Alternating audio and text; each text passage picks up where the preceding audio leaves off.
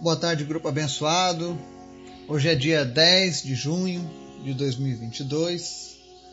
Mais um dia que o Senhor preparou para as nossas vidas. Onde estamos mais uma vez juntos aqui para trazer a mensagem de Deus. Hoje eu estou em viagem, então quero pedir que vocês estejam orando pela minha vida, pela minha família, pelos meus filhos que ficaram. A minha mãe, a Cleide, também está viajando para outros lados, né? Eu estaria ainda este fim de semana aqui na cidade de Brasília, né? E no domingo eu sigo para a região sul do país. Então que o Senhor esteja nos guardando, nos protegendo nessa viagem. Tá? Quero agradecer de antemão alguns convites que já recebi lá no sul. Tenho certeza que eu farei o possível mas o meu tempo é bem limitado dessa vez. Caso eu não consiga ver todo mundo que deveria, da próxima vez eu, eu quero vir com mais tempo. Né? Essa viagem não foi algo planejado, mas enfim, Deus está no controle de todas as coisas. Né? Hoje nós vamos falar um pouco sobre a obra-prima de Deus. Eu vou te apresentar quem é a obra-prima de Deus. Mas antes da gente falar sobre ela, eu quero convidar você para a gente estar orando intercedendo pelos pedidos da lista, pela nossa nação, pelas nossas famílias, pelas nossas vidas. Amém? Vamos orar? Obrigado, Jesus, porque tu é sempre bom. Nós te amamos, nós te adoramos, nós te exaltamos. Nós queremos a cada dia mais e mais de ti. Obrigado pela tua presença pelo teu amor, pelo teu Espírito Santo que foi enviado para cuidar de nós. Te apresento as pessoas que nos ouvem do nosso grupo. Te agradeço, Deus, por cada vida, por cada pessoa. É um grande privilégio poder fazer parte do teu projeto Pai, na vida dessas pessoas. E eu peço, Deus, que em nome de Jesus o Senhor venha renovar os sonhos, que o Senhor venha trazer visões, que o Senhor venha, meu Deus, trazer novas expectativas para cada uma dessas pessoas, Pai, que tem estudado a tua palavra, que tem buscado a tua presença. Pai. E a cada dia, Deus continua trazendo mais e mais pessoas para a tua presença. Faz, Senhor, cada um de nós um evangelista, alguém que leve a tua mensagem, a tua presença, que te faça conhecido. Perdoa as nossas falhas, Pai. Perdoa o nosso comodismo, mas nos desperta cada vez mais para viver a tua vida. Obrigado, Deus, por cada uma dessas famílias. Eu oro para que o Senhor esteja abençoando agora cada pessoa que ouve essa mensagem. Que o Senhor venha suprir agora a sua necessidade, em nome de Jesus, seja ela qual for. Se é alguém precisando de cura, que ela seja curada. Se é um problema financeiro, o Senhor é o Deus dono do ouro e da prata. Peço também, meu Deus, esteja abençoando a vida do seu Odoem Bonfim, que está com pneumonia, que a tua graça visite ele, que ele seja curado dessa doença. Em nome de Jesus, restaura a saúde dele. Também te apresento, Deus, a vida da Kristen de Arpa, que vai para o Irã.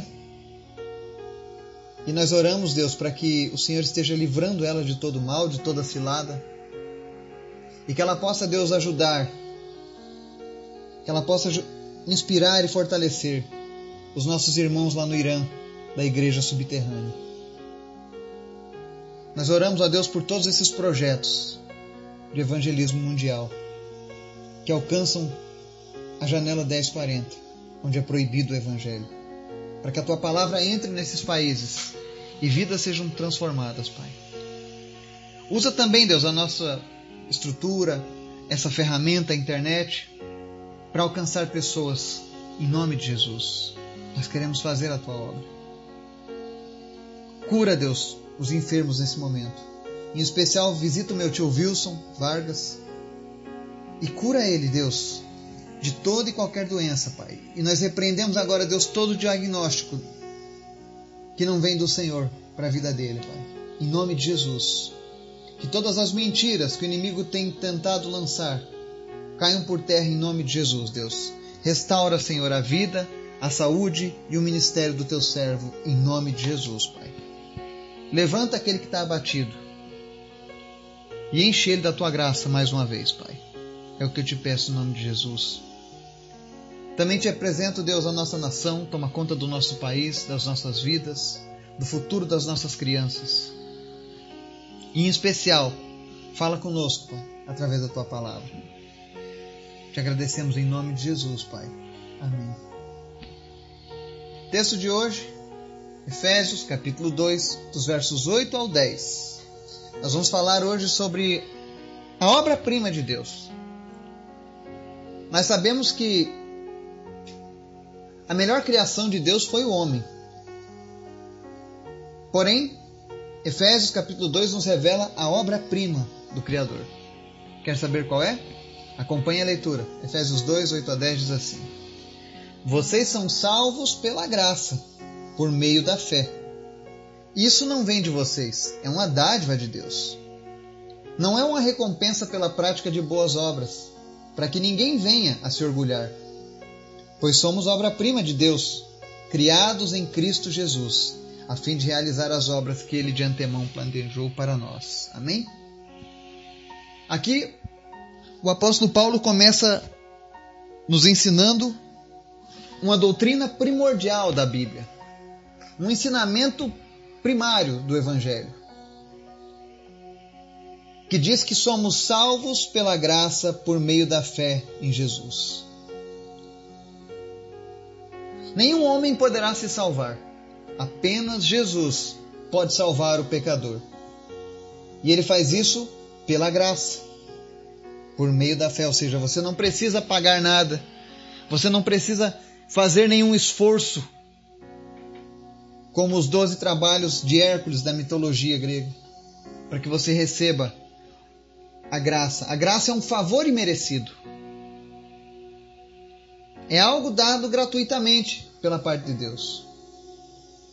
E a única forma do homem ser salvo, segundo a palavra de Deus, e aí talvez você possa me dizer: ah, mas a minha religião diz o contrário. Bom, a sua religião talvez esteja ignorando as palavras do apóstolo Paulo, que são inspiradas pelo Espírito Santo. Você não é salvo por nenhum outro meio a não ser pela graça, por meio da fé em Jesus. E isso é um dom gratuito de Deus. No verso 9, inclusive, ele diz assim: Não é uma recompensa pela prática de boas obras, para que ninguém venha se orgulhar. Essa história de que precisamos fazer caridade, fazer boas obras para amenizar a nossa situação, para apagar os nossos pecados, isso não existe mais. No Antigo Testamento, quando um homem pecava, ele precisava sacrificar um animal para poder pagar o erro que ele havia cometido. Só que isso não extirpou o pecado. O pecado continuava existindo. Continuava tendo força e poder. Então vem Jesus e resolve de uma vez por todas esse problema do pecado, se oferecendo numa morte de cruz, derramando o seu sangue por cada um daqueles que seriam salvos. E ele fez isso gratuitamente. Você fazer boas obras não vai te salvar. Se você está pensando em entrar no céu apenas praticando boas ações, esqueça. É muito provável que o inferno esteja cheio de pessoas com boas intenções, pessoas que fizeram boas obras. Mesmo que essa palavra seja uma palavra dura, é uma palavra verdadeira. Se você espera ser salvo por uma recompensa das suas obras, lembre que a palavra diz que a melhor obra que um homem possa fazer para Deus é como um trapo de imundície. Ou seja, obras não servem para nos salvar aos olhos de Deus. É serviço de tolo. Mas quem precisa ser salvo necessita fé em Jesus. E aí ele é salvo pela graça. Essa é a dádiva do Senhor. E Deus fez dessa maneira para que as pessoas não, não ficassem se orgulhando. Ah, eu me salvei porque eu sou bom. Eu sou melhor do que Fulano. Eu sou melhor do que ela. Eu sou melhor do que Beltrano. Não. Nós somos todos pecadores miseráveis que necessitam da graça e da misericórdia de um Deus redentor. Esse Deus nos salva. Esse Deus nos ama.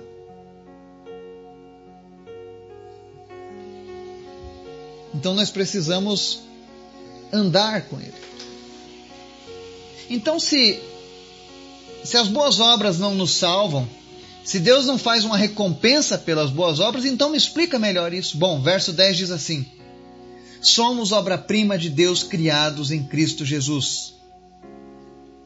O ser humano, regenerado pela palavra de Jesus, pelo sangue de Jesus, ele se torna agora não mais uma criatura de Deus, mas a obra-prima de Deus. Eu e você, nós que entregamos as nossas vidas a Jesus, nós somos a obra-prima de Deus aqui nessa terra. Aquilo que há de mais valioso para Deus aqui nessa terra, somos nós. Isso só acontece, você só se torna uma obra-prima de Deus quando você é criado em Cristo. E ser criado em Cristo não é ser criado numa religião, é nascendo de novo através do sacrifício de Jesus. E por que, que ele faz todas essas coisas? Por que, que Jesus nos regenera, nos recompensa com a salvação gratuitamente? Porque ele, ele nos faz um novo ser, uma nova criatura. E essa nova criatura passa agora a ser apta a realizar as boas obras que ele de antemão planejou para nós. Quando Deus estava criando o mundo, e os seres humanos. De antemão ele já havia planejado a vida de cada um de vocês. Ele já havia planejado a minha vida. As coisas boas que eu poderia realizar em nome dele quando eu fosse nascido de novo. Ele já planejava, por exemplo, o que o Paulo iria realizar, o que o João, o que Pedro, o que a Maria,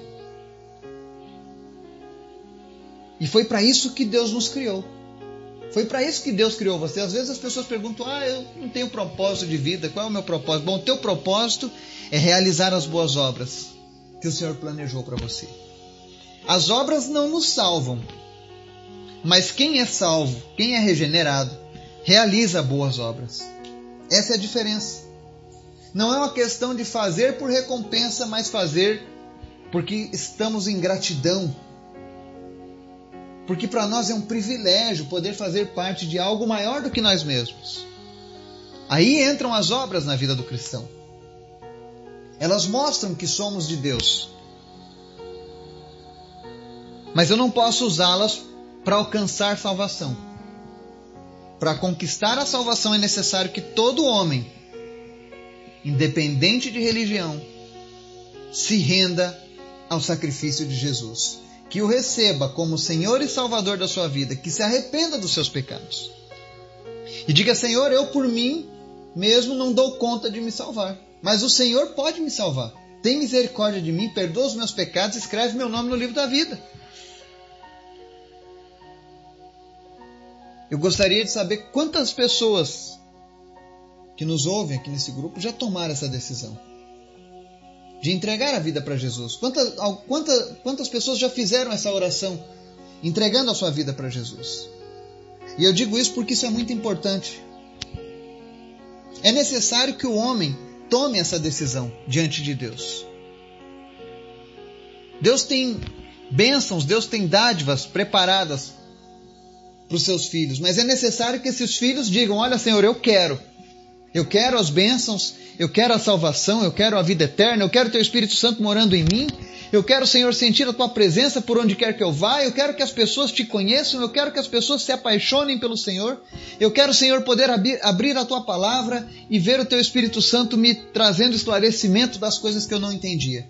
É necessário nascer de novo. É necessário ser salvo pela graça. E para isso, deposite a sua fé em Jesus. Deus tem um grande projeto para a sua vida. Se talvez você não tenha vivido ele ainda, peça ao Espírito Santo: Senhor, o que falta para mim? Mas revela, Deus, a tua vontade, revela os teus planos, revela, Senhor, os teus propósitos para a minha vida. Que coisas o Senhor tem preparado para mim? Que obras eu preciso realizar? E eu tenho certeza que Deus mostrará para você. Afinal, Ele é um Deus que responde aos seus filhos. Que Deus nos abençoe e nos guarde. Em nome de Jesus. Amém.